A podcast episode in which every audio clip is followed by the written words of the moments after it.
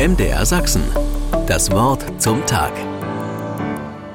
Wo soll das nur hinführen? In den letzten Monaten höre ich diese Frage so oder in Variationen immer öfter. Die Rentnerin spricht sie überraschend aus, nachdem sie mir eben noch mit leuchtenden Augen von ihren Enkeln erzählt hat. Der Bauarbeiter stellt sie, nachdem wir über den Fortgang des Projektes gesprochen haben, an dem er gerade arbeitet. Die Lehrerin, mit der ich am Rande eines Schulfestes gerade gescherzt habe, atmet tief durch und seufzt ähnliche Worte. Ich höre sie auf der Straße, bei Familienfeiern, in der Sakristei vor dem Gottesdienst, am Telefon mit Freunden, in Versammlungen. Die Unsicherheit ist zu greifen und die Ratlosigkeit kippt in Verzweiflung. In solchen Zeiten ist die Versuchung groß, sich auf Kosten anderer wichtig zu machen. Kräfte gewinnen an Zulauf, die aus einer Mischung aus Ignoranz und falschen Versprechungen Nektar ziehen. Die da sind schuld. Räumt endlich mal jemand so richtig auf.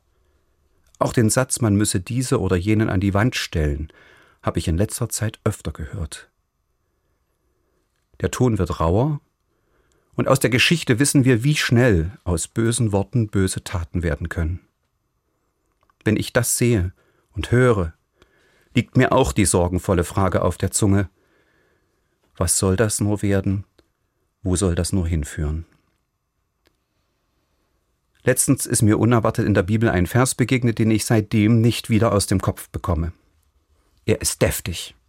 Erst recht in der Übersetzung Martin Luthers.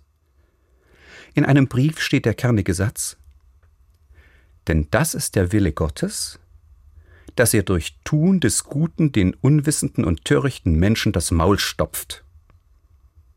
Mit den unwissenden und törichten Menschen sind diejenigen gemeint, die das Gute als Spinnerei, als Naivität, als Träumerei anschwärzen. Mit dem Guten ist auf das Vorbild Jesu verwiesen.